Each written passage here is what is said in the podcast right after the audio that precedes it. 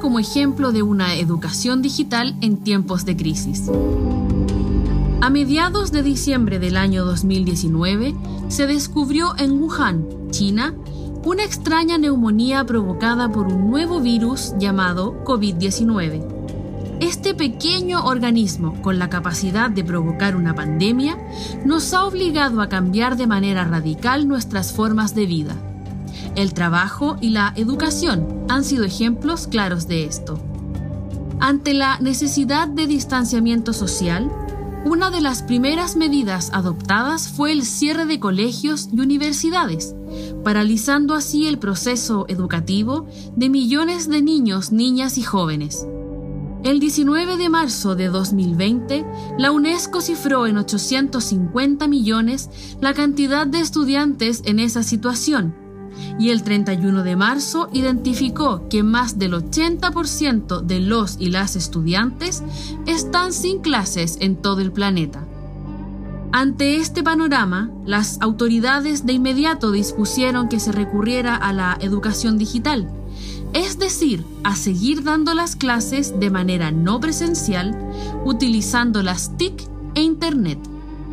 Si bien esta modalidad ya tenía varios años de desarrollo y aplicación, supone condiciones de masificación tecnológica que, claramente, no habían estado en la mira de muchos gobiernos en el mundo.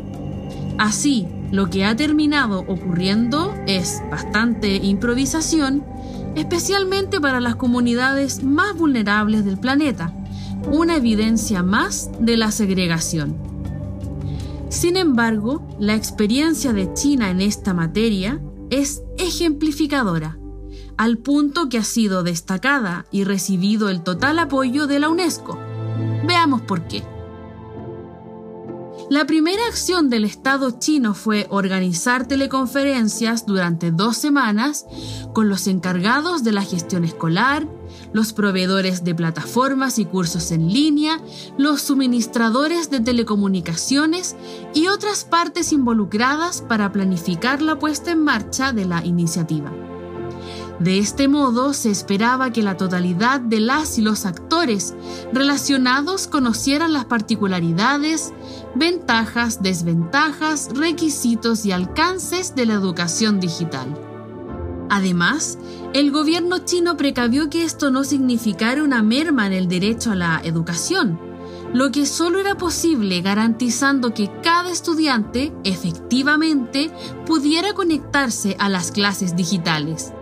Para esto, el Ministerio de Educación tendió puentes con la industria y las tecnologías de la información para crear un plan que, a grandes rasgos, reforzara la conectividad a Internet incrementando la banda ancha. Además, movilizó recursos para la formación de docentes sobre metodologías pedagógicas en línea. Un ejemplo de estas alianzas gubernamentales y locales, tanto del sector público como el privado, es la posibilidad de conexión simultánea a 50 millones de estudiantes y docentes, permitiendo que accedan a módulos de enseñanza primaria y secundaria o el acceso a material suplementario a través de las redes sociales. La diferencia de gestión, si lo comparamos con lo ocurrido en Chile, es abismante, aún más considerando el lapso que hubo antes de que llegara el virus a nuestro país. Desde una óptica más bien tecnócrata y centrada en la producción, las autoridades ministeriales del ramo optaron por una aplicación que perfectamente podemos denominar Express sin considerar ninguna de las variables expuestas en el caso del gobierno chino y mucho menos si lo sustantivo en la situación que se viene es seguir con las clases casi como si nada estuviera pasando. Así se dio acceso a plataformas de distinto tipo, se exigió a las y los docentes llevar sus clases a modalidad digital, lo que hoy redunda en guías diversas, algunas videoclases que son más bien videoconferencias, relación con textos impresos que las y los estudiantes debieran tener, prácticas sin acompañamiento, pocos espacios para desarrollar aprendizajes significativos y el pensamiento crítico de las y los estudiantes. A lo anterior es necesario agregar el hecho de que hay un porcentaje de estudiantes escolares y universitarios que no tiene acceso a la tecnología requerida para la modalidad digital o que no ha sido formado como estudiante para esa modalidad, que no es lo mismo que ser digitalmente hábil. Algo similar puede decirse de las familias, sobre todo en la educación escolar.